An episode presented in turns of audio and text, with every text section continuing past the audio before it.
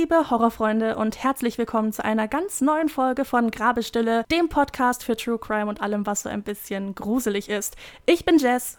Und ich bin Nick. Ja, ihr habt schon gehört, ich habe in der letzten Folge angesprochen, dass wir heute schon wieder ein Special haben. Nick ist unser Special. Heute ist Bren einfach mal nicht dabei. Sie hat heute Urlaub bekommen und wir haben einen Gast. Mystery-Gast Nick, stell dich mal vor.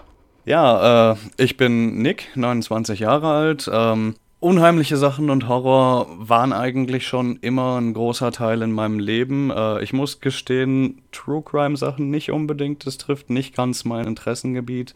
Aber es hat ähnlich wie bei den Mädels schon recht früh angefangen. Horrorfilme sowieso. Äh, der Hauptpunkt dabei waren wahrscheinlich allerdings meine eigenen kleinen Erlebnisse mit dem Paranormalen, sagen wir es mal so. Ähm, und später im Leben dann auch noch, äh, ja, man kann es schlecht Religion nennen, sagen wir Spiritualität. Da ist es natürlich eine, ein Element, was definitiv dazugehört.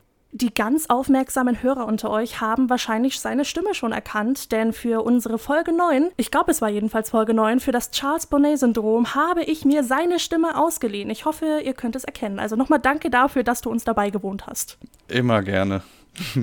Wir haben heute ein recht kontroverses Oberthema, muss ich sagen. Und bevor wir da anfangen, möchte ich noch eine kleine Triggerwarnung bzw. ein kleines Disclaimer geben. Heute stellen wir alles ein bisschen unter das Thema Religion und vor allem Gewalt in der Bibel. Und Religion ist ja ein sehr weitschaffender Begriff und ich finde, wir sollten uns da vor allem aufs Christentum beziehen, weil ganz ehrlich, also ich kann es mir nicht anmaßen, über andere Religionen zu reden. Ich bin evangelisch. Das ist alles, was ich weiß. Deswegen möchte ich mich nur auf das Christentum beschränken, weil ich da wenigstens ein bisschen Ahnung davon habe. Alles, was wir hier sagen, ist unsere eigene Meinung und soll natürlich niemals feindlich gegenüber anderen Leuten sein. Im selben Atemzug möchte ich deswegen noch eine Triggerwarnung geben für vor allem die Erwähnung von Vergewaltigung und für Kindesmissbrauch. Und ja, ich glaube, das umfasst so alles, worum es heute gehen wird, nicht wahr? Ja, denke ich auch. Ich meine, das Christentum ist ja sowieso jetzt in dieser Geschichte das einzige religiöse Konzept, was, äh, ich sag mal, einem Fadenkreuz steht, äh, in Anführungsstrichen. Von daher, wir haben uns zusammengetan, Nick und ich, und haben euch eine super kleine Geschichte geschrieben, die uns der Nick jetzt vortragen wird. Ich hoffe, sie wird euch gefallen. Bist du bereit? Ich bin bereit. Gut, dann hüpfen wir sofort rein. Leg los! Isaac war ein guter Junge. Er liebte seine Eltern, er liebte seine Katze Guppy und er liebte den Gott, den seine Mutter anbetete. Ja, er war ein guter Junge. Nie im Leben wäre ihm eingefallen, sich über die ständigen Streitereien seiner Eltern zu beschweren. Warum auch? Sie stritten zwar oft, doch das war schließlich normal. Es war alles gut, so wie es ist, selbst wenn das Geschrei seiner Eltern immer lauter wurde. Vielleicht konnte er sich noch daran erinnern, wie er einst in seinem Zimmer spielte und plötzlich die Stimmen seiner Eltern im Wohnzimmer nebenan hörte. Ich hab's ausgegeben. Es ist alles weg. Äh, was meinst du, es ist weg? Wie konntest du unsere Ersparnisse verprassen? Isaac verstand nicht, was das bedeutete, aber anhand des Tonfalls musste es etwas Schlimmes sein. Vielleicht hatte Isaacs Vater mal wieder zu tief in die Keksdose in der Küche gegriffen, in der seine Mutter immer mal wieder ein paar grüne Scheine versteckte. Aber vielleicht hatte Isaac das schon wieder vergessen und könnte sich stattdessen an ein anderes Gespräch seiner Eltern erinnern. Er ist selbstzerstörerisch und gestört, genau wie sein Vater. Sieh dir doch nur an, zu wem er aufsehen muss. Und du bist wieder betrunken, oder? Halt's Maul, Maggie. Halt dein Maul. Mach mich weiter so an und ich verschwinde. Na schön, hau ab! Uns wird es ohne dich gut gehen. Gib uns auf, so wie du dich aufgegeben hast. Wenigstens das kannst du. Würde sich Isaac an dieses Gespräch erinnern können, so würde es ihm dennoch nichts ausmachen. Vielleicht war ihm ja klar, dass sich irgendetwas in ihrem kleinen Häuschen auf dem grünen Hügel verändern sollte, doch bisher hatte er noch nichts davon bemerkt. Sein Vater war wie immer so oft außer Haus, während Isaac in seinem Zimmer spielte und Mutter ihre christlichen Sendungen im Fernsehen verfolgte. Sie und Isaac beteten jeden Abend zusammen, und wenn sie ihm von den unzähligen Geschichten in der Bibel erzählte, fühlte er sich ganz klein in den Augen des Gottes, von dem die Stimme im Fernsehen immer sprach. Isaac war ein guter Junge. Er las jeden Abend in der Bibel. Ein guter Junge in einem guten, gottesfürchtigen Haus. Es dauerte nicht lange, bis er seine Eltern wieder streiten hörte. Du musst Buße tun. Das ist die Lösung, siehst du es denn nicht? Du musst deine Sünden beichten, damit du errettet werden kannst. Lass sein Licht in dein Herz, reinige deine Seele. Du bist wahnsinnig. Das geht alles zu weit. Merkst du nicht, was du davon dir gibst? Diesmal konnte Isaac nicht still bleiben. Es war schließlich schon spät und seine Mutter sollte ihn ins Bett bringen. Als sie ihn jedoch im Eingang zum Wohnzimmer sah, winkte sie ihn zu sich und ging vor ihm in die Knie.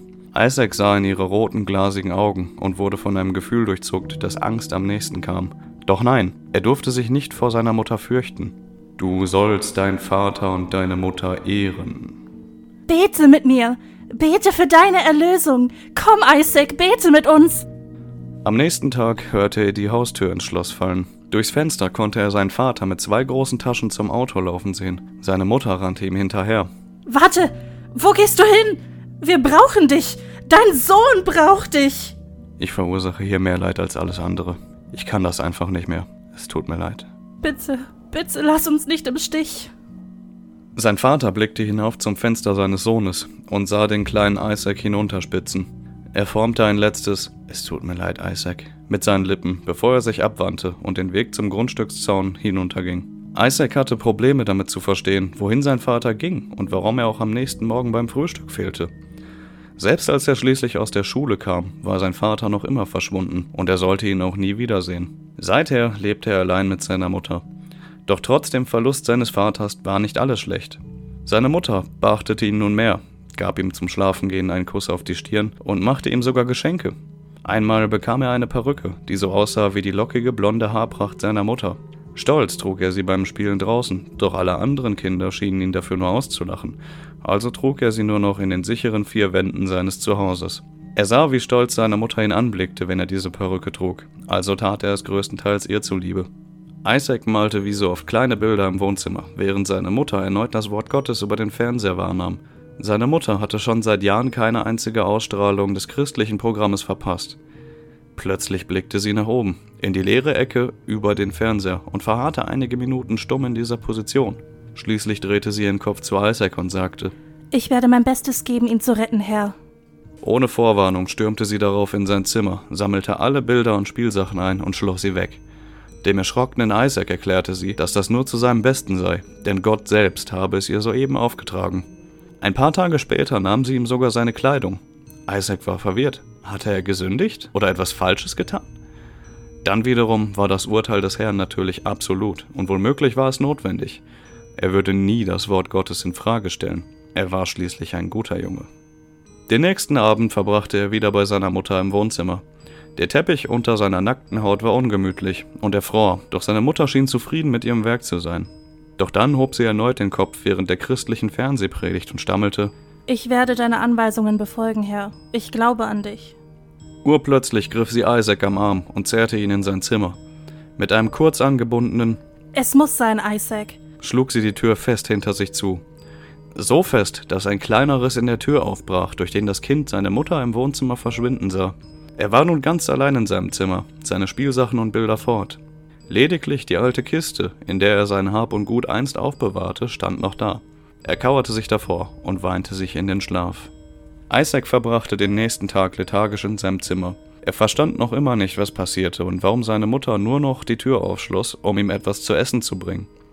Der Abend des dritten Tages kam und Isaac spähte durch den kleinen Riss in der Tür ins Wohnzimmer, in der Hoffnung, einen Blick auf den Fernseher zu erhaschen. Ihm war so schrecklich langweilig ohne seine Spielsachen. Seine Mutter saß wie immer auf dem Sofa und schaute die Fernsehpredigt, als sie erneut aufhörte. Isaacs Nackenhaare stellten sich auf. In den letzten Wochen hatte er gelernt, dass diese Geste nie etwas Gutes bedeutete. Ja, Herr, ich verstehe. Ich werde dir das Opfer darbieten und beweisen, dass ich niemanden mehr liebe als dich. Mit diesen Worten sprang sie auf und griff sich ein Fleischermesser aus der Küche.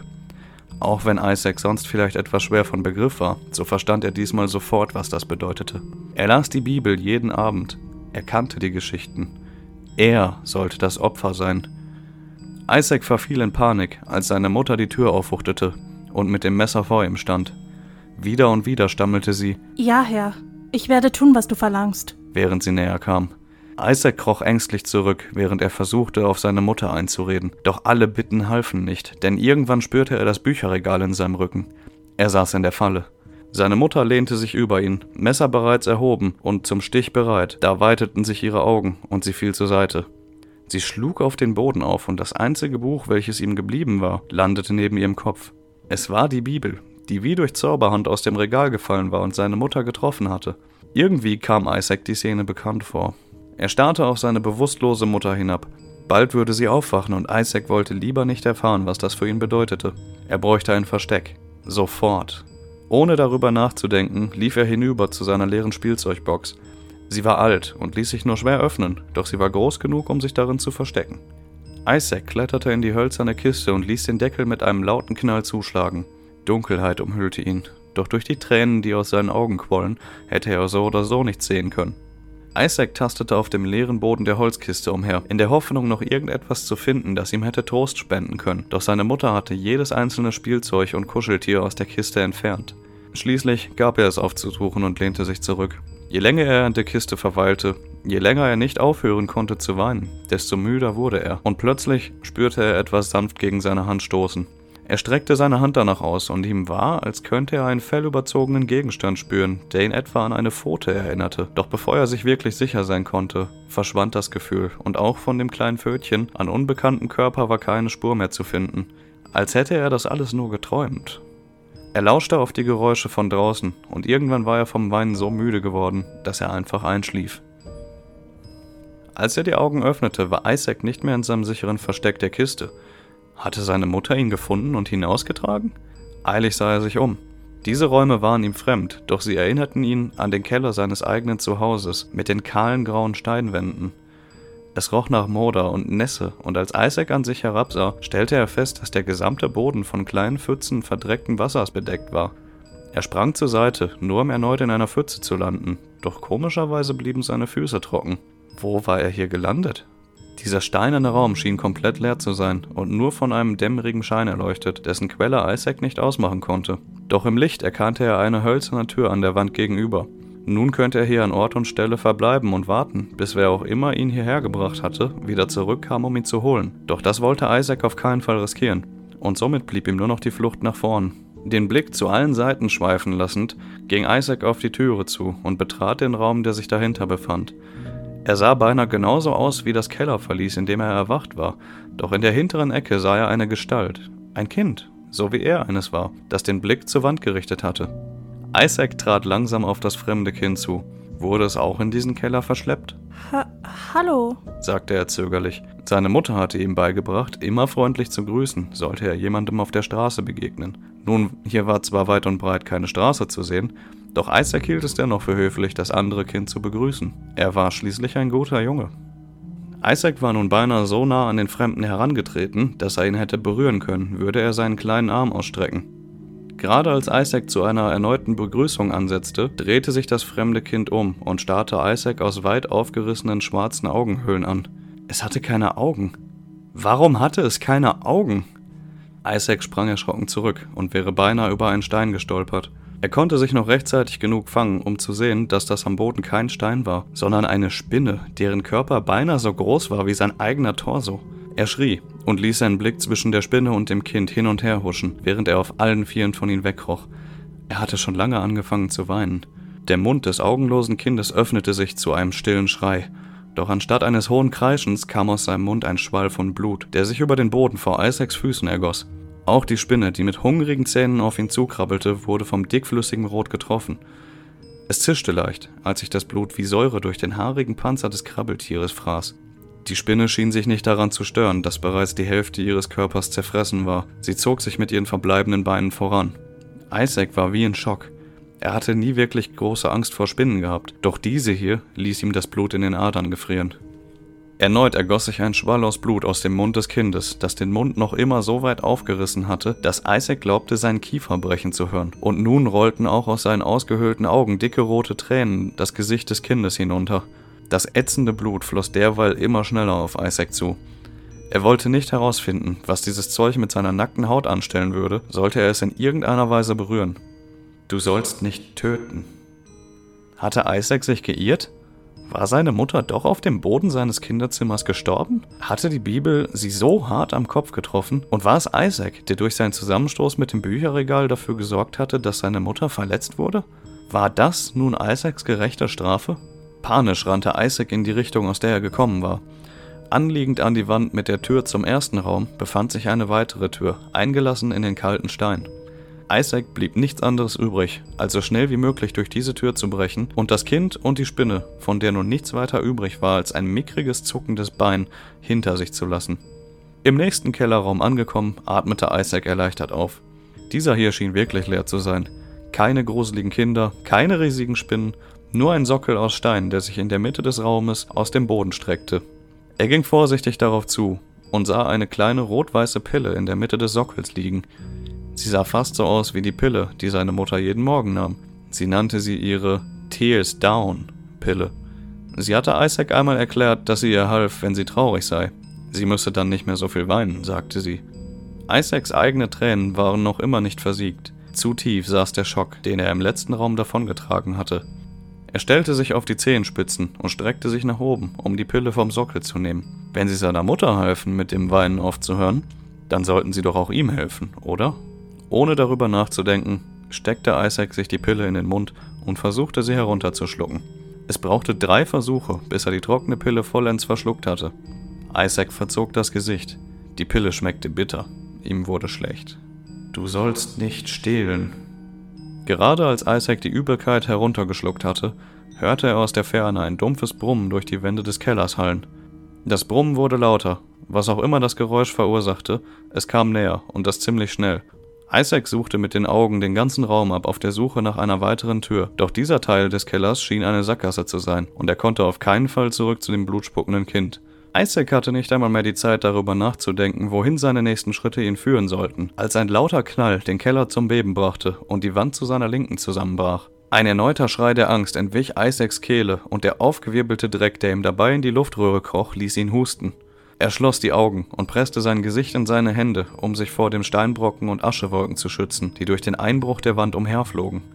Das Brummen war nun beinahe unerträglich laut und Isaac wartete bereits auf den Schlag, der sein Ende bedeuten sollte. Doch dieser kam nicht. Stattdessen hörte das Brummen abrupt auf, und als es auch nach etlichen Sekunden des Wartens nicht zurückgekehrt war, traute sich Isaac, die Hände vom Gesicht zu nehmen und die Augen zu öffnen. Es dauerte eine Weile, bis er durch den Wall an Staub sah, was dieses brummende Geräusch verursacht hatte.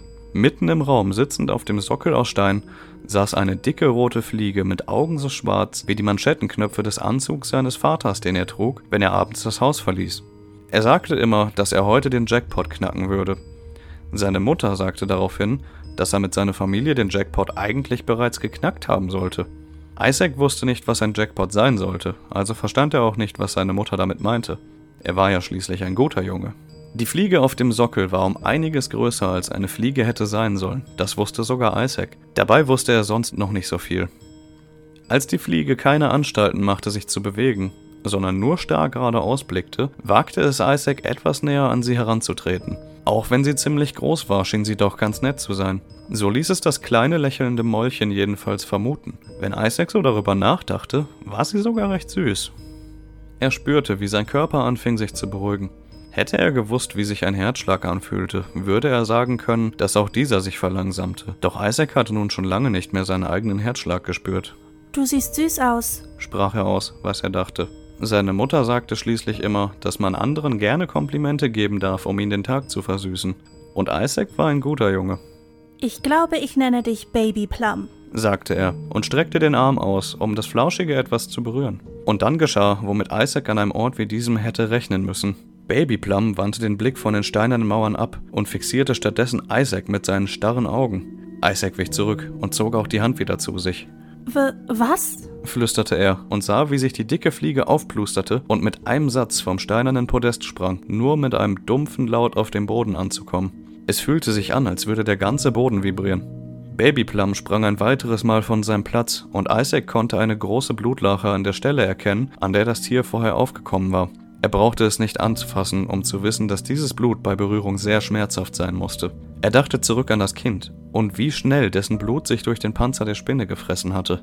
Babyplum setzte erneut zu einem Sprung an, doch noch in der Luft öffnete es sein Maul und spie ein Schwall ätzendes Blut in Isaacs Richtung. Der Druck des Blutstrahls katapultierte die Fliege in die entgegengesetzte Richtung, wo sie erneut einen großen Fleck roter Säure an der Wand zurückließ. Isaac schaffte es gerade so, dem Strahl auszuweichen.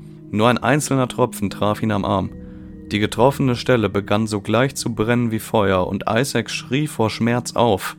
Er hielt sich die verwundete Stelle mit der anderen Hand, wollte nicht sehen, wie sich seine Haut und Muskeln bis auf den Knochen auflösten. Er weinte, und auch seine eigenen Tränen verursachten Schmerz in seinen Augen, so als würde der Druck hinter seinen Augäpfeln immer stärker werden, je mehr er weinte. Babyplum öffnete erneut sein Maul, und ein starker Schwall an Blut zielte in Isaacs Richtung. Zu schwach, um noch ausweichen zu können, ließ sich Isaac auf den Boden fallen und kauerte sich zusammen. Und das rettete ihm in diesem Moment das Leben. Der Strahl verfehlte ihn und Baby Plum kam mit ein paar Hüpfern auf den weinenden Isaac zu, der mit dem Rücken an die Wand gepresst saß und sich vor und zurück wiegte. Egal wie viel Wasser Isaac im Körper hatte, es hätte niemals reichen dürfen, um eine so große Menge an Tränen zu produzieren. Doch die Tränen liefen und liefen und erinnerten Isaac an Alice im Kaninchenbau, die so lange hatte weinen wollen, dass sie den ganzen Bau geflutet hatte. Vielleicht würde auch er diesen Raum fluten und ertrinken, bevor das ätzende Blut dieser Fliege ihn zu einem wandelnden Skelett machte. Seine Tränen flossen nun nicht nur, sie spritzten aus seinen Augen hinaus und trafen die umliegenden Wände und Babyplum und alles, was sich noch um ihn herum hätte befinden können. Und in der Sekunde, in der eine Träne das Fell Babyplums berührte, änderte sich sein Blick und die schwarzen Maschettenaugen wurden weich und zahm. Durch den Schleier seiner Tränen sollte Isaac nicht sehen, wie sich Babyplum immer weiter von ihm entfernte und mit einem letzten Winken zum Abschied in die Richtung verschwand, aus der es gekommen war. Es sollte auch noch einige Minuten dauern, bis Isaac realisierte, dass seine Tränen vertrocknet und das pelzige Monster aus seinem Sichtfeld verschwunden war. Erstaunt rappelte er sich auf. Er suchte den gesamten Raum nach dem Verbleib der Fliege ab, doch konnte er sie nirgends finden. Auch der Sockel, der sich in der Mitte befunden hatte, war verschwunden. An der Stelle, an der er stand, war nun eine kreisförmige Einkerbung und ein Schriftzug in den Boden gekratzt. Tears up. Nun erinnerte sich Isaac an das Loch, das Babyplum bei seinem Einzug hinterlassen hatte. Er lief hinüber zur Wand, die beinahe vollständig eingerissen war, und tatsächlich, dahinter befand sich ein weiterer Raum. Dieser war viel kleiner als die, die er zuvor betreten hatte. In dessen Mitte befand sich eine Falltür. Zögernd öffnete Isaac die hölzerne Klappe und gab damit den Blick auf einen weiteren Kellerraum unter ihm frei. Natürlich wäre ihm eine normale Türe lieber gewesen, doch zumindest hatte er nun einen Weg, den er einschlagen konnte und war nicht mehr auswegslos gefangen. Er lehnte sich hinunter, um so viel wie möglich vom Raum unter ihm zu sehen, doch es half nichts.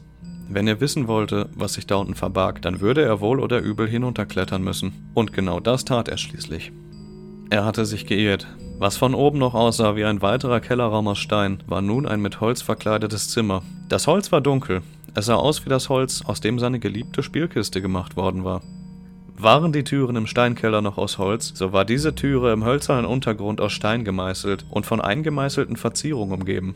Ganz oben über der Tür prangerte ein großer Schädel aus Stein, der bedrohlich auf ihn herabblickte. Könnte das der Ausweg aus diesem Labyrinth sein? Isaac wünschte sich nichts sehnlicher, als wieder zu Hause bei seiner Mutter zu sein. Bei seiner Mutter, so wie es früher war, als Vater noch bei ihnen lebte, als sie noch eine Familie waren. Isaac atmete einmal tief durch und stemmte sich gegen die Tür ins Unbekannte. Sie war schwer, natürlich, und gab erst nach, nachdem Isaac sein gesamtes Körpergewicht mehrere Male gegen den Stein gedrückt hatte. Doch dann war er bereits durchgekommen. Einfach so. Auch dieser Raum war beinahe komplett leer, bis auf einen kleinen Körper, der am Boden lag und Isaacs gesamte Aufmerksamkeit auf sich zog. Er hatte schließlich seine Erfahrungen mit Kindern hier unten gemacht und wollte ein weiteres Aufeinandertreffen möglichst vermeiden. Doch dieses Kind erinnerte ihn nicht an das augenlose Etwas, welches ihn beinahe verätzt hätte. Er trat näher und sah sich das Kind auf dem Boden genauer an. Nein, es war kein fremdes Kind. Dort auf dem Boden, umgeben von nichts als dunklem Holz, lag er selbst. Es war Isaacs Körper, nackt und blau angelaufen, mit verschrumpelten Augenlidern, der dort vor ihm lag. Und nach allem, was er an diesem Ort bereits gesehen hatte, war es der Anblick seiner blauen Leiche, die ihn am meisten verstörte. Es wunderte ihn auch nicht mehr, als die Leiche seiner selbst sich langsam aber sicher bewegte, sich aufsetzte und schlussendlich aufrecht stand. Ein trockenes Stöhnen entwich seiner Kehle.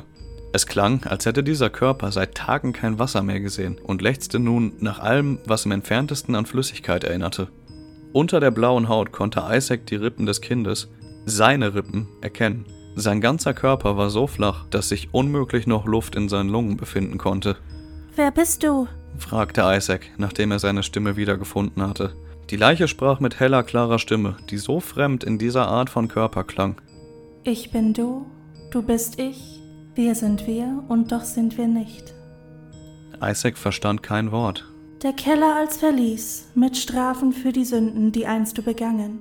Mit blutigen Tränen, so ätzend wie Säure, und Beinchen so lang, die Kehle hinab, bis die Lunge erreicht und vollkommen umschlossen. Den Kuss des Todes du verdienst und kriegst, wie Gott gewollt. Dem Messer konntest du entkommen, doch der Wahrheit entrinnst du nicht. Ich verstehe nicht, was einst enthielt unser liebstes Gut, wurde heut auch unser Grab, so wie du mir und dir zugleich den treusten Freund genommen hast. Sieh hin, was du verbrochen, welch Leben du genommen, die kleinen Pfoten, die Öhrchen zart mit Schnurrhaar um den Mund. Schworst du nicht von Anfang an, gut Acht auf ihn zu geben? Nun sieh, welch Sünd du schuldig bist. Isaac war verwirrt. Er wusste nicht, wovon dieses Ding da sprach. Doch plötzlich fühlte er weiches Fell um seine nackten Beine streichen. Er sprang zurück und blickte hinunter. Doch da war nichts, was ihn hätte berühren können. Er sah wieder auf zu seinem Ebenbild und die sanfte Berührung eines pelzigen Körpers kam zurück und mit ihr die Erinnerung. Guppy war seine Katze gewesen. Er hatte das schwarz-weiß gefleckte Haustier zum Geburtstag geschenkt bekommen. Isaac hatte sich schon immer eine Katze gewünscht und nach einigen Betteln und Beten hatte sich sein Traum erfüllt. Er hätte beinahe geweint vor Glück, als ihn seine Mutter eine löcherige Box überreichte und ein kleines Kätzchen mit einer Schleife um den Hals sein Köpfchen herausstreckte, um an Isaacs Nase zu schnuppern. Isaac und Guppy waren schnell beste Freunde geworden und dann, eines Tages, war er einfach weg gewesen. Er spielte noch in seinem Zimmer mit Guppy an seiner Seite, denn Guppy liebte es, sich in Isaacs Spielzeugkiste zu verstecken und sich zwischen den Kuscheltieren und Spielzeugautos zusammenzurollen und ein Nickerchen zu halten. Und dann, nach dem Mittagessen, war Guppi plötzlich verschwunden. Es fiel ihnen erst nach einigen Tagen auf. Guppi war schon oft die ein oder andere Nacht weggeblieben, also war es nichts Außergewöhnliches, den schwarzen Kater im Haus zu vermissen. Doch als er nach sieben Tagen noch immer nicht aufgetaucht war, begann die Familie ihn zu suchen. Isaacs Mutter rannte von Zimmer zu Zimmer, verfolgt vom kleinen Isaac, der seinen Spielkameraden finden wollte. Als sie schließlich Isaacs Zimmer durchsucht hatte, trat sie hinaus auf den Flur, mit starrem Blick und aufeinander gepressten Kiefern. Ohne Isaac in die Augen zu sehen, sagte sie ihm, Kopi sei weggelaufen und dass er nun auch raus zum Spielen sollte. Dann schob sie ihn durch den Flur auf die Haustür zu. Er durfte nicht einmal mehr in sein Zimmer, um seinen Plastikbagger mitzunehmen. Du meinst Guppi? Aber das war ein Unfall. Mutter sagt, er ist weggelaufen. Der Sünde selbst sie schuldig ist, zur Lüge sie nun griff, zu schützen, was keinen Schutz verdient, die Schuld zu nehmen, Ruhe zu geben, der Tod an unseren Händen, an meinen wie an deinen, hast nicht nur uns den Atem genommen und musst dafür nun zahlen. War nicht die Kiste fest verschlossen? Hast du die Schreie nicht gehört? Das kleine Wesen, um Hilfe winselnd, hast ignoriert für Stift und Papier. Und er wird nicht der Letzte sein, Mutter wird uns suchen.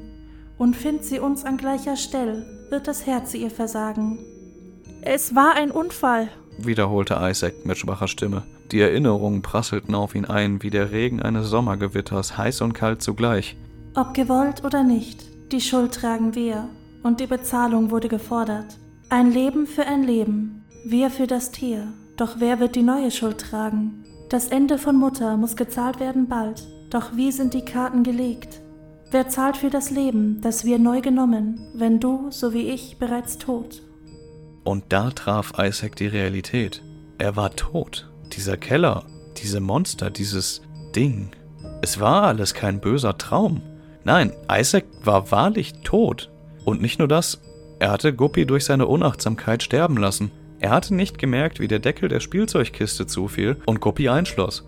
Und er hatte auch nicht das klägliche Miauen gehört, bevor Guppy langsam, aber sicher in der luftdichten Kiste erstickte. Seine Mutter hatte ihn angelogen und nun war er selbst in dieser Kiste gestorben. Und wenn sein Abbild recht hatte, würde seine Mutter den Anblick seiner Leiche nicht verkraften können. Als sein blaues Ebenbild erkannte, dass Isaac verstanden hatte, nickte es zufrieden. Isaac jedoch hatte kein Auge mehr für die Leiche vor ihm. Er war gefangen in seinen eigenen Gedanken, während die Schuld auf ihn zurollte und nicht mehr zu stoppen war. Er fiel zu Boden und erneut bekam er nicht mit, wie sich der Schrecken dieses Verlieses in Luft auflöste. Als Isaac wieder aufsah, war sein anderes Ich verschwunden. An seine Stelle war ein einfacher Lichtstrahl getreten. Isaac schaute zur Decke, um zu sehen, woher er kommen mochte, doch er konnte keine Lampe noch irgendeine andere Lichtquelle erkennen. Dieses Licht kam aus dem Nichts. Dieses Licht war nichts. Dieses Licht war alles. Das wusste Isaac, obwohl er sonst nicht viel wusste. Ihm wurde warm und mit einmal fühlte er sich wohlig leicht und müde und schwer zugleich. Das Licht lud ihn ein. Es möchte ihn mitnehmen. Und als Isaac in den Kegel des Lichtstrahls trat, war es, als würden alle seine Sorgen und Schuldgefühle von ihm genommen. Das Licht zog ihn zu sich, forderte ihn auf, loszulassen. Isaac schloss die Augen und tat, was das Licht ihm befahl. Schließlich war er ein guter Junge. Und damit ist die Geschichte zu Ende. Ja, der arme Isaac, ne? Das kann man so sagen. Ja, diejenigen von euch, die ein bisschen mit der Bibel vertraut sind, die werden wahrscheinlich schon erraten haben, um welche Geschichte es sich hierbei handelt. Aber eigentlich basiert diese Geschichte auf etwas ganz anderem. Nick, möchtest du nicht davon erzählen? Natürlich. Ähm, falls unter euch Zuhörern äh, Gamer vorhanden sind, könnte es sein, dass der ein oder andere das schon alleine vom Titel erkannt hat. Die Geschichte basiert natürlich auf dem Spiel The Binding of Isaac. Ja, im Spiel Binding of Isaac ähm, geht es im Endeffekt um genau das, was wir jetzt gerade schon in dieser Geschichte erfahren haben. Ähm, es geht um den kleinen Isaac, der ein recht zufriedenes Leben führt, aber auch wie in der Geschichte wird später im Spiel klar, dass die glückliche Vergangenheit sehr schnell ähm, sehr makaber geworden ist. Es ist nicht ganz klar, was der Vater wirklich getan hat. Er war offensichtlich kein guter Mensch, hat die Ersparnisse geklaut, ist dann letztendlich abgehauen, ähm, was die Mutter nicht ganz so gut verkraftet hat. Vielleicht kennt ihr das, diese, diese amerikanischen äh, TV-Preacher. Äh, ich weiß ehrlich gesagt gar nicht, ob es das in Deutschland gibt. Nee, ich glaube nicht. Also es gab mal auf, ich, ich weiß nicht, ob das auf, auf Vox war, irgendwann spät in der Nacht, da gab es dieses Bibel-TV. Sagt mhm. ihr das noch was? Ja, ich glaube, das wird sowas ähnliches gewesen sein oder in den Werbungen, dass ganz kurze Bibelverse vorgelesen wurden, aber ansonsten haben wir solche christlichen Broadcasts nicht. Ja, ich, ich denke, Bibel TV äh, ist ein gutes Beispiel. Stellt euch das so, so vor wie Bibel TV, falls ihr das kennt, nur eine ganze Nummer radikaler. Jedenfalls, nachdem der Vater abgehauen ist, ähm, ist die Mutter damit nicht wirklich klargekommen und hat sich eben in diese Christian Broadcasts geflüchtet und ist ja regelrecht wahnsinnig geworden, bis zu dem Punkt, wo sie wirklich gedacht hat, sie vernimmt die Stimme Gottes, die ihr eben diese drei Befehle aufträgt. Der erste Befehl ist, Isaacs Spielsachen wegzunehmen und wegzuschließen.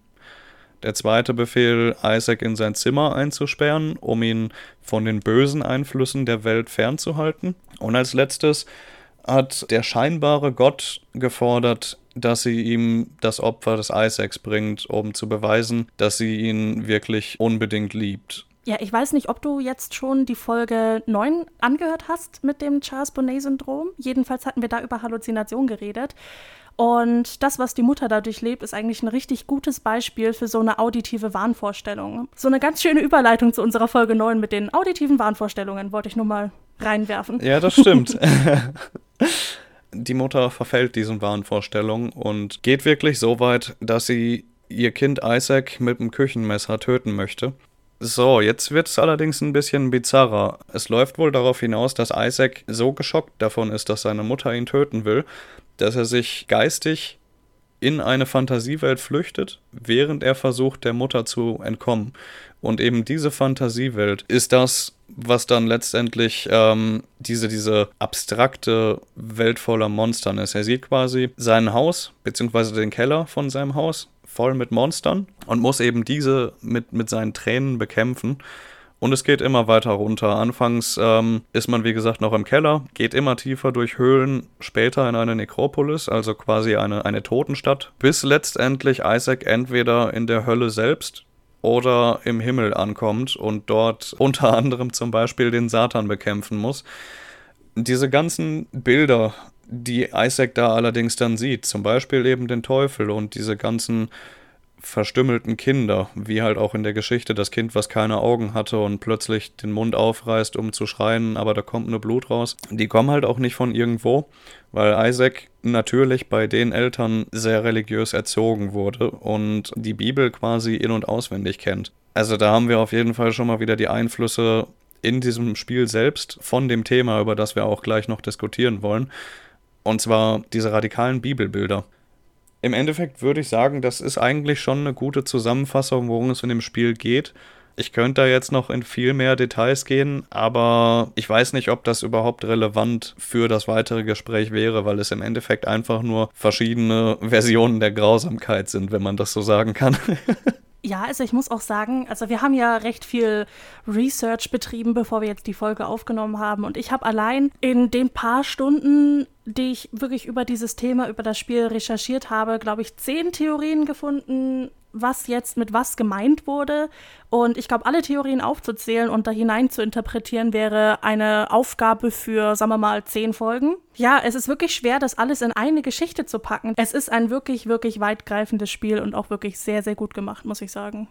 Das Spiel hat angefangen als einfach nur The Binding of Isaac. Das war die Grundversion. Danach kam, wenn ich mich richtig erinnere, uh, The Wrath of Lamp, also der, der Zorn des Lamms. Zwei Teile, die Anti-Birth und Anti-Birth Plus genannt wurden. Oh ne, warte, vor den beiden sogar noch kam Rebirth und als allerletztes, wie gesagt, Repentance. Und das Problem, was Jess jetzt gerade angesprochen hatte mit den verschiedenen äh, Theorien, was passiert ist, entsteht mehr oder weniger durch diese verschiedenen Teile. Am Anfang im normalen Isaac war es noch sehr linear. Man äh, hat einfach das Spiel quasi runtergerattert und am Ende gegen die Mutter, beziehungsweise darauf folgend das Herz der Mutter gekämpft. Es wurde allerdings dann äh, problematischer, als Anti-Birth äh, und Anti-Birth Plus rausgekommen sind, weil man da dann plötzlich die, die Möglichkeit hatte, verschiedene Wege zu gehen, die sich komplett voneinander abgespalten haben. Das Problem entsteht jetzt dadurch, dass beide Wege ein Ende haben. und man natürlich nicht weiß, welches ist jetzt das richtige Ende. Und es wurde nur noch schlimmer, je mehr Erweiterungen rausgekommen sind, weil für jede Erweiterung einfach immer mehr Enden entstanden sind, die es ein bisschen problematisch gemacht haben, da jetzt das wahre Ende zu finden. Also gab es theoretisch ursprünglich nur zwei Enden und dann mit jedem Add-on wurde so ein Ende mehr dazugebracht. Genau. Und mittlerweile in Repentance sind wir so weit, dass wir, lass mich lügen, ich glaube 22 verschiedene Enden haben, die allerdings, wenn ich auch das richtig verstanden habe, von einem einzigen Ende überschattet werden, beziehungsweise ersetzt werden. Dieses eine Ende soll wohl jetzt das finale Ende sein.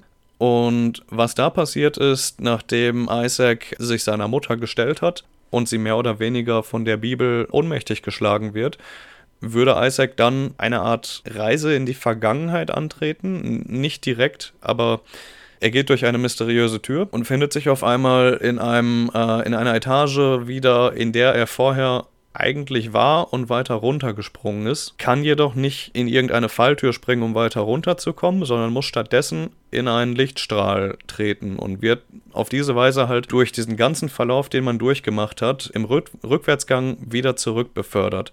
Das endet dann letztendlich damit, dass er sich im Haus von seinen Eltern, beziehungsweise in seinem eigenen Haus, in einer verdrehten Version dem Boss Dogma stellen muss. Und für die Leute, die nicht genau wissen, was ein Dogma ist, Dogmen sind mehr oder weniger die unumstößlichen Regeln, die auch nicht angezweifelt werden dürfen auf einer religiösen Basis ich denke, um jetzt ein Trivialbeispiel zu nennen, aufs Christentum bezogen wäre es, du darfst nicht an Gott zweifeln oder du darfst dir kein Bild von Gott machen. Das sind halt Sachen, die sind ein komplettes No-Go. Isaac besiegt letztendlich Dogma, was wahrscheinlich symbolisiert, dass er diesen, diesen christlichen Fanatismus, der dazu geführt hat, dass sein Leben halt so zur Hölle geworden ist mit dem Wahnsinn seiner Mutter, das besiegt er halt und widersetzt sich quasi den schädlichen Einflüssen, was dazu führt, dass er in der sprichwörtlichen Hölle endet, aber nur temporär. Während er dann in dieser Hölle aufwacht, begegnen ihm die vier apokalyptischen Reiter,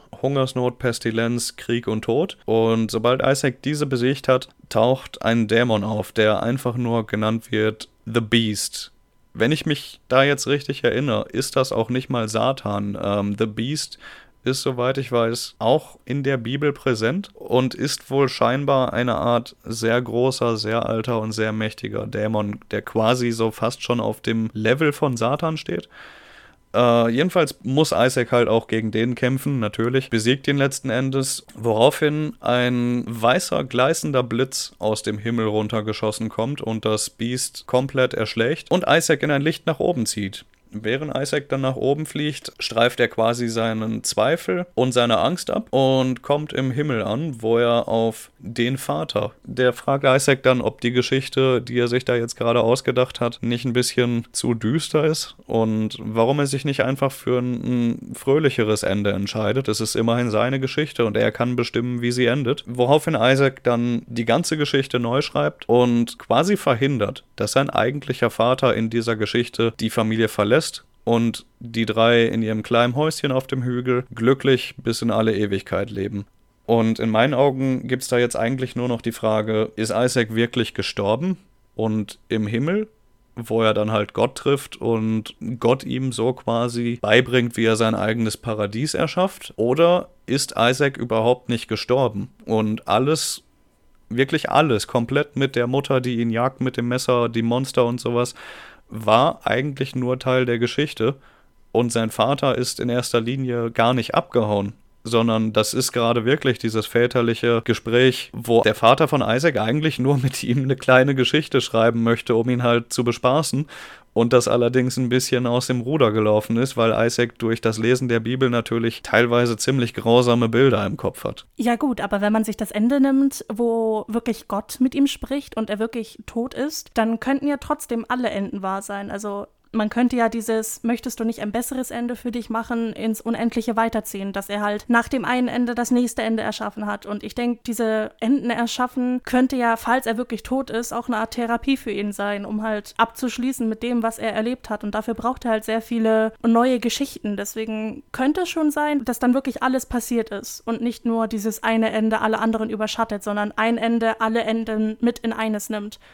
Darüber habe ich noch gar nicht nachgedacht, aber das ist verdammt clever. Siehst du, dafür bin ich da. Ich würde jetzt gerne, falls du nichts mehr zum Spiel zu sagen hast, gleich darauf eingehen, wie das alles zustande kam, weil ich finde das sehr interessant, dass das nicht einfach nur alles aus der Luft gegriffen ist. Ja, ähm, hättest du das jetzt nicht gesagt, wäre das sowieso ein Punkt gewesen, wo ich dann äh, eingeworfen hätte, ja, stell dir mal vor, das ist wirklich passiert. Denn der Macher von dem Spiel, Edmund Macmillan, der hat dieses Spiel aus einem Grund gemacht. Die erste Version war recht schlecht. Das liegt allerdings daran, dass Edmund nicht vorhatte, dieses Spiel als, als wirklich ein hochqualitatives Spiel, was Geld bringt, auf den Markt zu bringen, sondern es kommt wahrscheinlich eher einem, vielleicht einem therapeutischen Kunstprojekt, wenn man das so sagen kann, gleich. Viel, was wir in dem Spiel sehen, was in dem Spiel passiert, ist nicht frei erfunden, sondern kommt tatsächlich aus Edmunds äh, Kindheit. Und wir wollen mal schwer hoffen, dass die Teile, wo Isaac keine Klamotten mehr getragen hat, äh, nicht dazugehören. Genauso wie die Mutter, die ihn sprichwörtlich wirklich umbringen will. Oh Gott, das wäre schlimm. Oh Gott. also, ähm, kleiner Disclaimer, liebe Zuhörer. Ich, ich weiß nicht, ob das passiert ist. Ich hoffe nicht. Aber was passiert ist, ist tatsächlich die Geschichte mit den Spielsachen, die ähm, geklaut wurden. Edmund Macmillan kommt aus einem Haushalt, der sehr religiös dominiert war. Seine Mutter war Katholik und sein Vater war ein Born-Again Christian, zu Deutsch wiedergeborener Christ. Kurze Erklärung für die, die nicht wissen, was genau das bedeutet. Sie sind auf der evangelistischen Seite angeordnet und ein wiedergeborener Christ erkennt quasi, dass er durch und durch ein Sünder ist und das letztendlich mit dem Tode bestraft wird. Und was die daraufhin machen, ist sich quasi ähm, auf eine extrem radikale und militante Art Gott und Jesus zu verschreiben. In allen Punkten. In den Emotionen, im, im Geiste, im Glauben. Ihr könnt euch natürlich schon vorstellen, das bedeutet, die sind wirklich extrem gottesfürchtig. Die richten ihr komplettes Leben danach aus. Ja, ich äh, möchte mir ehrlich gesagt nicht vorstellen, was es bedeutet, wenn man Eltern hat, die so drauf sind. Ja, also diese wiedergeborenen Christen, für die ist halt wirklich gar nichts genug, was Gott angeht. Also selbst wenn du jeden Sonntag in die Kirche gehst, wenn du abends betest, wenn du, äh, keine Ahnung, einfach an Gott glaubst, das ist nicht genug für die.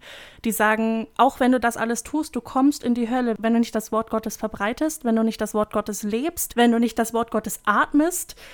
Wenn du nicht dein ganzes Leben Gott dem Vater verschreibst, dann kommst du auf jeden Fall in die Hölle. Solche Art von theistischer Radikalismus ist das? Äh, Edmund hat es teilweise auch so beschrieben. Also ähm, laut seinen Aussagen war nicht alles schlimm. Er mochte sehr die ritualistische Seite an dem Ganzen, dass zum Beispiel sein Vater Gedenkkerzen aufstellt, wann immer, ähm, sagen wir, irgendein Familienmitglied, beispielsweise die Mutter, mit dem Auto losgefahren ist, um quasi ein Signal zu setzen, dass, dass Gott über sie wacht. Äh, das hat ihm sehr gefallen. Aber wo Gutes ist, ist auch Böses. Und eben dadurch, dass das Ganze so radikal und militant war, wurde Edmund sehr schnell eingetrichtert, dass irgendwas mit ihm nicht stimmt, dass er böse ist, dass er von, von Sünde durchzogen ist worauf er sogar angefangen hat, sich selbst zu hassen. Und ich hatte das ja gerade schon angedeutet, die Sache mit den Spielzeugen ist auch eine Sache, die wirklich passiert ist. Die Geschichte von Edmund habe ich damit im Endeffekt auch abgeschlossen. Ähm, wie gesagt, Isaac war nicht mal als ein Erfolg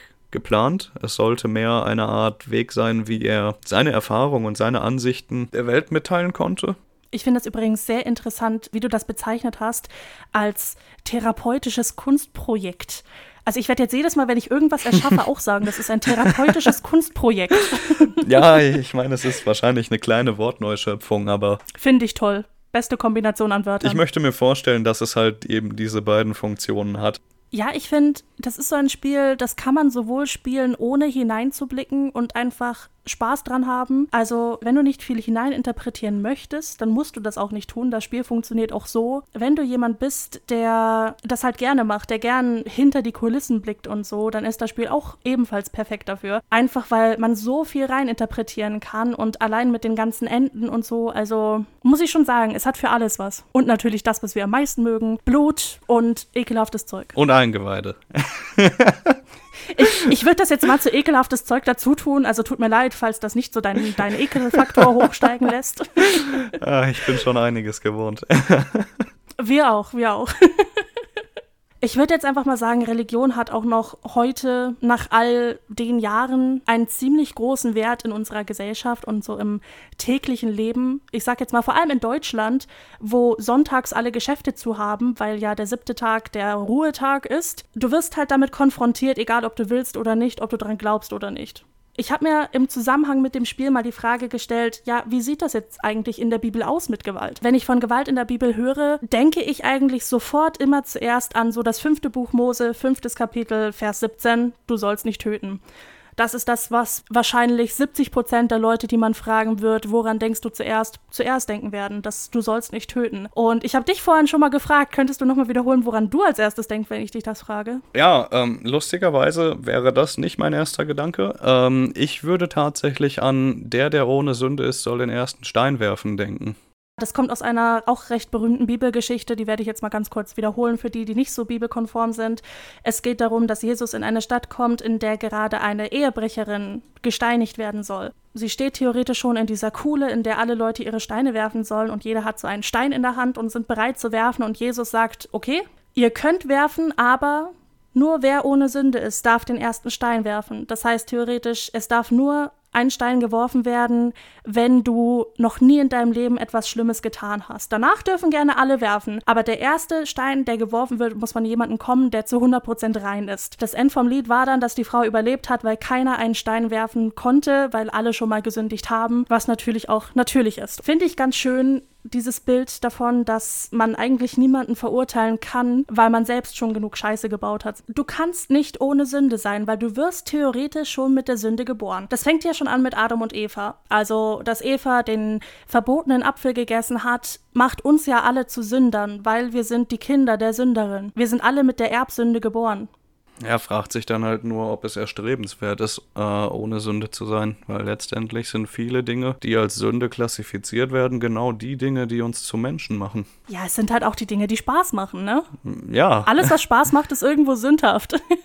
das ist auch eine äh, interessante Sache. Ich glaube, da hatte ich mal mit meinem Religionslehrer früher drüber geredet. Da hatten wir genau diese Debatte, die, der, die Verbindung zwischen Sünde und Menschlichkeit. Und da ging es dann letztendlich um die sieben Todsünden, die ja jetzt erstmal, wenn man das so hört, die sieben Todsünden als etwas extrem Schlimmes bezeichnet werden. Aber wenn man da wirklich drüber nachdenkt, die sieben Todsünden sind eigentlich nur Kernaspekte des Menschseins. Das Ausmaß davon ist natürlich variabel, aber ich glaube, es gibt niemanden, der nicht alle sieben Todsünden in seinem Charakter hat.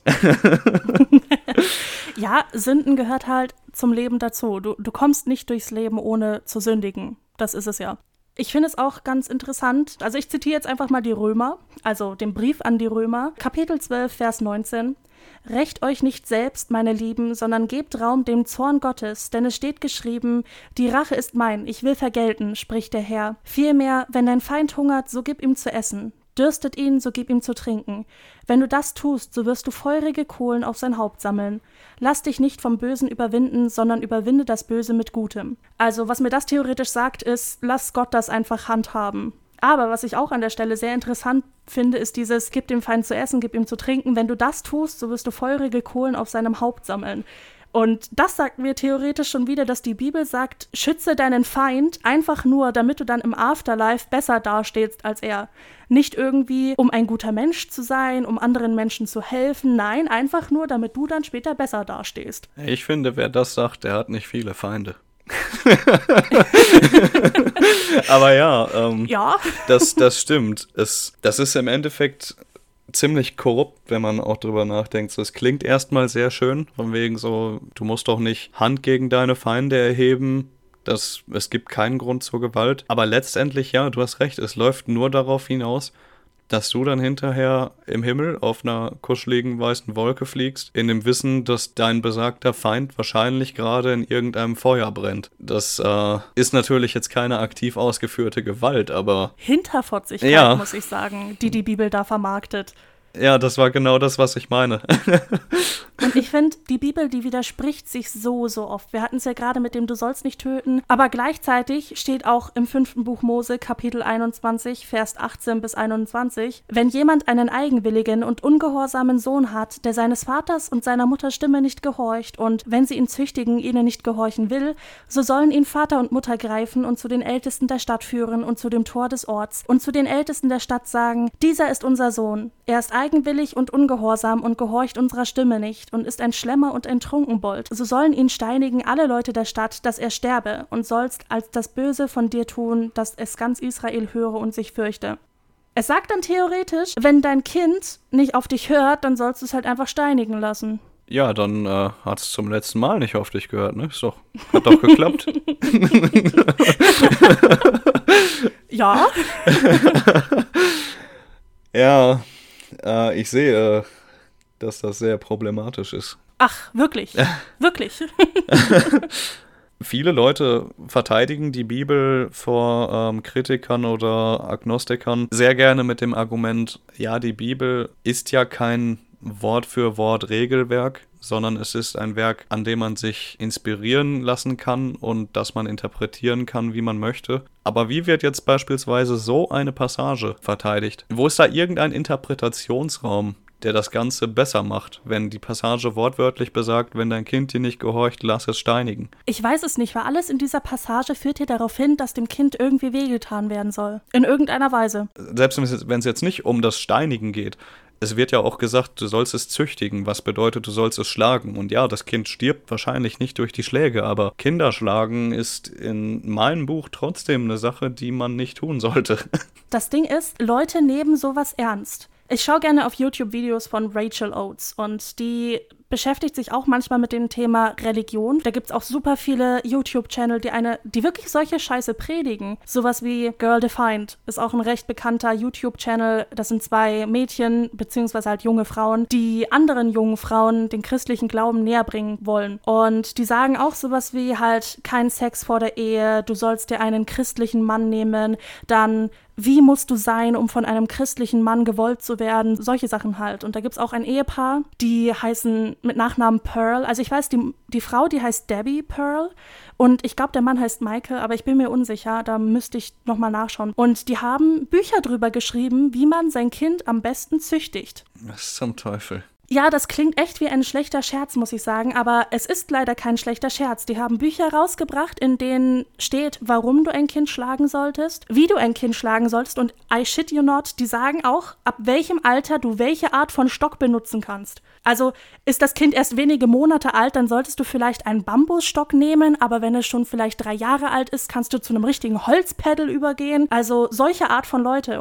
Es ist nicht sicher gesagt, aber dieses Buch soll anscheinend in Amerika für drei tote Kinder verantwortlich sein, mindestens, weil sich manche Eltern daran gehalten haben und theoretisch ihr Kind zu Tode geprügelt haben. Ist das Kind erst wenige Monate alt, solltest du es mit Bambus schlagen? Was zum Teufel ist denn falsch mit denen? Ich weiß es nicht. Ich weiß es ehrlich gesagt nicht. Ich kann wirklich jedem ans Herz legen, mal bei Rachel Oates auf YouTube vorbeizuschauen. Die macht das richtig toll. Ist zwar auf Englisch, aber die beschäftigt sich ein bisschen damit und nimmt das auch ganz auseinander. Und ich finde das so interessant. Leute nehmen sich das zu Herzen. Ich mag es, dass du vorhin angesprochen hast, mit Leute argumentieren, ja, ja, das sind ja alles nur Interpretationen und man muss da schon zwischen den Zeilen lesen und alles. Aber gleichzeitig, die Leute gehen auch rum und sagen, ja, drittes Buch Mose, Kapitel 20, Vers 13, wer jemand bei einem Manne schlafe wie bei einer Frau, so haben sie beide getan, was ein Gräuel ist und sollen des Todes sterben, ihre Blutschuld komme über sie. Also das sind die Leute, die dann sagen, ja, du darfst auch nicht homosexuell sein, weil die Bibel sagt das ganz genau. Ja, dann, dann sagt die Bibel das ganz genau, aber nicht, äh, wenn es gerade unpassend ist, dann sagt die Bibel das nicht so genau. das ist halt einfach Cherrypicking und das kannst du halt nicht machen. Du kannst dir nicht die besten Parts aus der Bibel aussuchen und dann entscheiden, wem du folgen möchtest. Und ich finde es auch super lächerlich, Gefolgt von Vers 13 kommt Vers 14.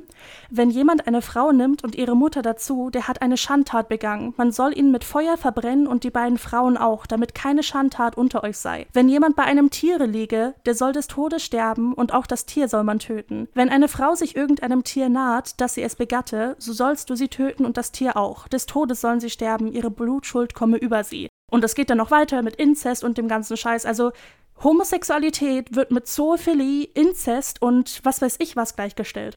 Finde ich nicht so geil. Ist leicht übertrieben. Ich sehe da ein kleines Problem. Und da frage ich mich auch, was willst du da zwischen den Zeilen lesen? Was, was ist die Moral von dem Ganzen? Und was mir am besten gefällt, also im sarkastischen Sinne, was mir am besten gefällt, was mich ultra wütend gemacht hat, fünftes Buch Mose, Kapitel 22, ab Vers 23. Wenn eine Jungfrau verlobt ist und ein Mann trifft sie innerhalb der Stadt und schläft bei ihr, so sollt ihr sie alle beide zum Stadttor hinausführen und sollt sie beide steinigen, dass sie sterben. Die Jungfrau, weil sie nicht geschrien hat, obwohl sie doch in der Stadt war, den Mann, weil er seines nächsten Braut geschändigt hat. So sollst du das Böse aus deiner Mitte wegtun. Wenn aber jemand ein verlobtes Mädchen auf freiem Felde trifft und ergreift sie und schläft bei ihr, so soll der Mann allein sterben, der bei ihr geschlafen hat. Aber dem Mädchen sollst du nichts tun, denn sie hat keine Sünd getan, die des Todes wert ist, sondern dies ist so, wie wenn jemand sich gegen seinen Nächsten erhöbe und ihn totschlüge. Denn er fand sie auf freiem Felde und das verlobte Mädchen schrie und niemand war da, der ihr half. Wenn jemand eine Jungfrau trifft, die nicht verlobt ist und ergreift sie und schläft bei ihr und wird dabei betroffen, so soll der, der bei ihr geschlafen hat, ihrem Vater 50 Silberstücke geben und soll sie zur Frau haben, weil er ihr Gewalt angetan hat. Er darf sie nicht entlassen sein Leben lang. Die Bibelstelle sagt theoretisch, wenn du eine verlobte Frau in der Stadt vergewaltigst und sie nicht laut genug schreit, beziehungsweise wenn halt einfach keiner Bock hat, ihr zu helfen, dann musst du beide steinigen, weil sie hat nicht genug versucht, sich zu wehren. Wenn du sie aber auf freiem Feld vergewaltigst, dann ist das für die Frau okay, aber halt der Mann muss sterben. Und wenn du eine nicht verlobte Frau vergewaltigst, dann musst du sie halt heiraten. Na, ich finde, das ist nur eine Stelle da, da muss man ein bisschen interpretieren. so zwischen den Zeilen lesen. Ne? Nein, ich mache natürlich nur Spaß. Ja, das ist verstörend und krank zugleich. Ja, nee, findest du nicht, dass eine vergewaltigte Frau ihren Vergewaltiger heiraten sollte? Ja, doch, total. Das ist gut für die Seele. ja, vor allem auch noch, weil er ihr Gewalt angetan hat. Es steht eins zu eins in der Bibel. Er darf sie nicht entlassen sein Leben lang. Er muss sie heiraten, weil er ihr Gewalt angetan hat. So als wäre es halt eine Strafe für ihn. Ja. What the fuck? Ja, das, das ist der gnädige Gott, von dem alle sprechen. Und ich muss sagen, ich fühle mich schon ein bisschen schlecht, weil ich bin ja selbst Christin. Das ist halt der Gott, von dem meine Kirche predigt.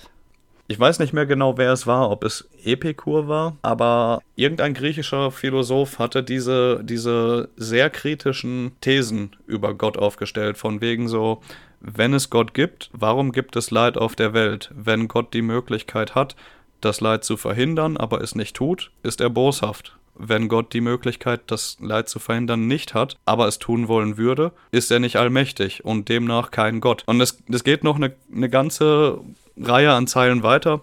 sagt aber letztendlich eigentlich nur aus, dass Gott entweder böse ist oder er ist nicht allmächtig und kann dementsprechend oder sollte dementsprechend nicht angebetet werden, weil nur ein allmächtiges Wesen Anbetung, also wirkliche Anbetung verdient. Oder er ist einfach gleichgültig Du hast da ganz gute Punkte. Du verbindest so zwei Grundsätze. Zum einen die Grundsätze, die das Ganze in Frage stellen. Einmal die Theodizee-Frage. Warum lässt Gott das Leiden auf der Welt zu? Und in dem Zusammenhang auch eben diese epikuristische Glaubenslehre. Also Epikur spricht Gott theoretisch drei grundsätzliche Attribute zu. Zum einen, er ist liebevoll, er ist allgegenwärtig und allmächtig. Und er hat halt eben gesagt, diese drei Attribute, die passen nicht zusammen. Eben weil es so viel Leid auf der Welt gibt. Also wie du schon gesagt hast, entweder er ist allmächtig und allgegenwärtig, dann fällt aber das liebevoll weg. Ja, und so weiter kann man das mit den anderen Attributen auch machen. Es bleibt auf jeden Fall immer eines weg. Und daraufhin kommt halt dann die Frage auf, wollen wir wirklich einen Gott anbeten, der entweder nichts machen kann, nichts machen will oder einfach nicht sieht, was abgeht? Ja die Christen stellen Gott als halt einfach super toll dar. Der Vater, der Sohn, der Heilige Geist. Er liebt dich. Gott macht alles für dich. Gib alles an Gott und er gibt alles für dich. Aber gleichzeitig gibt uns die Bibel halt irgendwo ein Bild von einem strafenden Gott. Ein Gott, der seinen Sohn auf die Welt schickt, um am Kreuze getötet zu werden und Plagen auf die Welt zu schicken. Ich sage jetzt nur Offenbarung Kapitel 21, Vers 8. Die Feigen aber und Ungläubigen und Frevler und Mörder und Hurer und Zauberer und Götzendiener und alle Lügner, deren Teil wird in dem Pfuhl sein, der mit Feuer und Schwefel brennt. Das ist der zweite Tod. An der Stelle würde ich dann auch noch ganz gerne hinzufügen, dass der letztendlich auch irgendwo verantwortlich für die sprichwörtliche Apokalypse ist, bei der alle Lebewesen auf dem Planeten außer eine kleine Handvoll gesegneter Leute sterben. Dazu wird der Herr, dein Gott, Hornissen unter sie senden, bis umgebracht sein wird, was übrig ist und sich verbirgt vor dir. Lass dir nicht grauen vor ihnen, denn der Herr, dein Gott, ist in deiner Mitte, der große und schreckliche Gott. Fünftes Buch Mose, Kapitel 7, Vers 20. Mhm.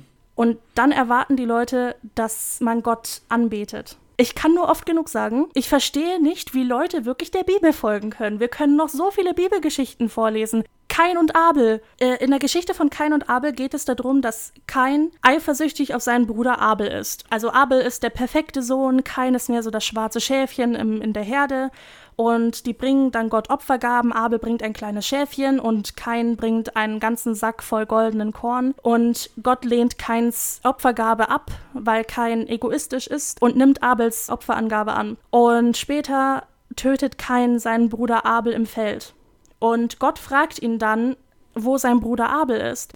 Das hat mich jetzt gerade auch noch an eine weitere Sache erinnert, äh, an der ich mich sehr gerne aufhänge, wenn es um die Bibel geht. Ähm, und zwar die in meinen Augen unterschwellige Boshaftigkeit gegenüber Adam und Eva. Gott hat ja Adam geschaffen und Adam hat dann aus seiner Rippe Eva gemacht. Und zu dem Zeitpunkt, als die beide gerade existiert haben, hatte ja noch keiner den Apfel der Erkenntnis gegessen. Das heißt, die, die waren quasi Wesen, die nicht in der Lage waren, Gedanken auszuführen, wie wir das jetzt quasi können. Die äh, haben sich nicht darum gekümmert, dass die da nackt rumgelaufen sind. Die kannten kein, kein Böses und kein Gutes. Die waren quasi eigentlich so eine Grauzone, so Neutrum, so ein pures Neutrum. Und jetzt geht dann aber Eva hin und isst den Apfel der Erkenntnis, der ihr von Satan angedreht wird. Daraufhin sagt dann Gott, ey, das durftet ihr nicht machen. Ich habe euch verboten, dass ihr das macht, dafür werdet ihr jetzt bestraft. Das ist so irgendwo schon ein bisschen sadistisch, oder? Du erzählst einem Lebewesen, was kein Konzept von richtig und falsch hat und gut und böse, dass es irgendwas nicht machen darf und erwartest dann, dass es das tatsächlich befolgt und bestrafst es aber auf so eine Weise, wenn es das nicht befolgt im Endeffekt hatten die doch keine Chance eigentlich, oder? Wenn die nicht mal verstehen, was richtig und falsch und gut und böse ist, wie kann das dann gerecht sein? Jein, finde ich. Also Gott hat ja Eva und Adam direkt gesagt, dass sie einfach nicht die Früchte essen dürfen. Also der hat ihnen ja direkt gesagt, sie dürfen alle Früchte essen, die es in diesem Paradies gibt, außer die von diesem Baum. Es gab ja diesen festen Richtpunkt, den sie einfach halt übersprungen haben weißt du? Also die brauchten ja gar kein Konzept von Gut und Böse, die mussten einfach nur einer Regel folgen. Hm, ja, okay. Aber das ist auch wieder so eine Interpretationssache, weil ich habe mal was ganz Interessantes gehört, ich glaube, das hatte ich dir auch schon mal erzählt, nämlich in der Bibel wird das wortwörtliche Essen von Früchten gerne als Metapher für Sex verwendet. Es hieß dort, dass, wenn man das jetzt mal auf Genesis überträgt, dass Eva theoretisch Sex mit Satan hatte. Und wenn man das mal weiterspielt, hatte sie dann aber auch Sex mit Adam. Und daraus ist dann die Theorie entstanden, weil Kain und Abel sind ja die Söhne von Adam und Eva. Und die Theorie ist entstanden, dass einfach sowohl der Samen Satans als auch Adams Samen Kinder gezeugt haben in Eva und daraus dann Kain und Abel geworden sind. Deswegen hat Gott auch Abel geliebt, den Sohn Adams, und Kain gehasst, den Sohn Satans. Und ich finde die Theorie gar nicht mal so dumm, muss ich sagen. Die Theorie ist definitiv nicht dumm, aber drückt auch wieder Grausamkeit aus von Gottes Seite. Er soll doch eigentlich alle unconditionally lieben. Und die Moral von der Geschichte, die Bibel macht einfach keinen Sinn. Ja. Ja, ich glaube, wir haben jetzt auch schon genug über das ganze Thema gesagt, würde ich sagen. Man könnte das einfach noch weiter ausschlachten von wegen, wie kann Gott uns nach seinem Abbild geschaffen haben, wenn wir dann wirklich so geworden sind, wie wir sind. Aber ich würde jetzt gerne wahrscheinlich an der Stelle aufhören, einfach weil das sonst alle Nähte sprengen würde. Wärst du damit einverstanden? Ja, ich habe eigentlich alles gesagt, was ich sagen wollte. Äh, von daher. Gut, dann würde ich sagen, machen wir unser alltägliches Grabestille-Ritual. Weißt du, wie das hier abläuft oder muss ich das nochmal erklären? Die Fun Facts. Die Fun Facts, ganz genau. wir sind am Ende einer Folge angekommen und wir haben die Fun Facts. Und du darfst heute die Rolle von Bren übernehmen, um mir eine Zahl zu sagen. Ich werde mich jetzt mal an der paranormalen Liste bedienen, weil, yes. obwohl die Bibel genug True Crime Facts enthält, finde ich doch, dass sehr viel fantastisch da drin beschrieben wird. Deswegen sag mir eine Zahl zwischen 1 und 23. Äh, gib mir die 19. Die 19. Es gab einmal eine Petition, um durchzusetzen, dass das Verstehen von Geistern auf EVP-Geräten als Fremdsprache angerechnet wird, da es angeblich ein ganz spezielles Talent braucht, um das Übernatürliche zu verstehen. okay, in welcher Schule kann ich das lernen? Ja, ich spreche nicht nur Englisch, Spanisch und Französisch, ich spreche auch geisterisch. Mit Dämonendialekt. Mit Dämonendialekt. ja, ich komme aus dem ersten Kreis der Hölle, da spricht man ein bisschen anders als im siebten, also. oh mein Gott. Ja, ich finde, das ist ein. Das passt eigentlich schon fast, weil um die Bibel zu verstehen, muss ja auch eine ganz besondere Sprache sprechen, anscheinend, die wir normalen ja. Christen nicht sprechen. Das stimmt. Dafür muss man schon prophetisch gelernt haben. Ja, ich spreche Mose. ja, das passt eigentlich ganz gut zum Ende. Ich würde sagen, damit beenden wir die Folge. Uns findet ihr natürlich wie immer auf grabestille.podcast auf Instagram oder falls ihr irgendwas Nettes zu uns sagen wollt, uns Geschichten erzählen wollt etc., dann könnt ihr uns auch eine Mail schreiben unter grabestille-podcast at web.de. Und falls euch jetzt das Ganze interessiert hat, vor allem den Isaac-Aspekt, also das Spiel, dann solltet ihr auf jeden Fall mal bei Nick vorbeischauen, denn er spielt auch dieses Spiel öfter im Stream und davon kann er uns jetzt mal ein bisschen was erzählen. Ganz genau. Also wenn ihr Interesse an ähm, Gaming und besonders an Isaac habt, dann könnt ihr jederzeit und gerne vorbeischauen auf Twitch. Der Channelname ist The Doomlord, aber mit drei O's im Doom. Äh, Isaac gehört zu meinen regelmäßigen Spielen, die ich spiele. Momentan äh, ist der Streamingplan dienstags, donnerstags, freitags, samstags und sonntags. Ihr könnt den genauen Zeitplan aber jederzeit auch einfach in meinem Channel nachschauen. Äh, habt bitte ein bisschen Verständnis, wenn ein Stream tatsächlich mal ausfallen sollte. Ich bin noch ganz neu dabei und kann es gerade noch nicht so kontinuierlich alles aufrechthalten, aber ich arbeite dran und würde mich freuen, wenn ihr einfach mal vorbeischaut. Ähm, ganz wichtig, ich streame auf Englisch, also wenn ihr kein Englisch versteht, würde ich mich trotzdem freuen, wenn ihr vorbeiguckt, aber... Ja, wir können ja einfach mal alle hingehen und mal Hallo sagen, sagen, ihr kommt von mir und dann freut er sich ein bisschen und dann verabschiede ich mich schon von euch für diese Woche und wir sehen uns dann beim nächsten Mal. Tschüss! Tschüss!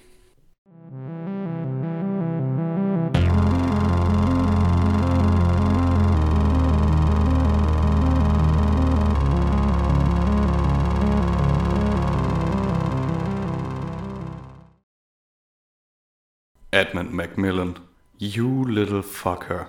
You made a shit of peace with your trash Isaac. It's fucking bad, this trash game. I will become back my money. I hope you will in your next time. A cow on a trash farm, you sucker. Schnitz!